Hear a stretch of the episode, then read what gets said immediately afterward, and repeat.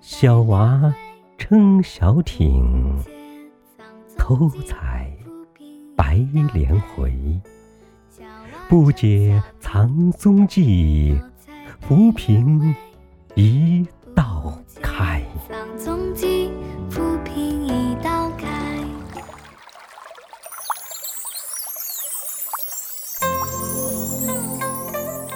午后的荷塘，风系在一片尖尖的柳叶上，一动不动。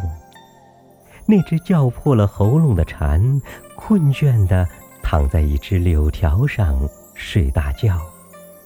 树荫下喝茶的老人，脸上盖着一把大蒲扇，到梦中戏蝶去了。一朵白云。停在天空的一隅，不再游走。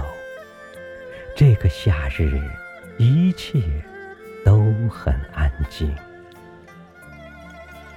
一个穿着绣花红肚兜的小娃，东瞅西看的，溜到了池塘边，看看四下无人，蹑手蹑脚的攀上了那只停在岸边的小船，然后。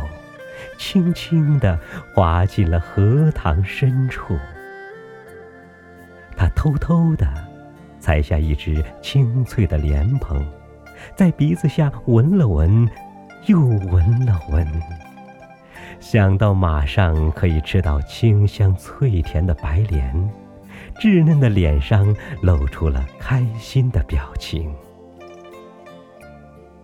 一条在荷叶下乘凉的小鱼。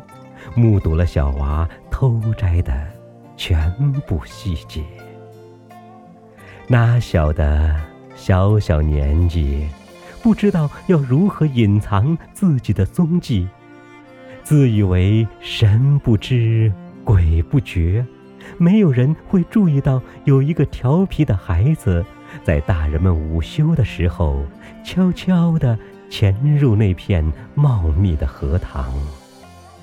却不曾想到，当他急急往回赶的时候，那一池碧水经不起那只小船的晃动，两边的浮萍被一圈一圈的涟漪荡开了一道长长的痕迹。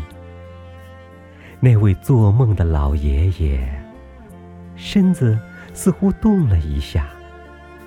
这时。小娃听到了一句熟悉的召唤，是母亲的声音。他慌慌张张地把帘子藏进衣襟里，往家的方向跑去。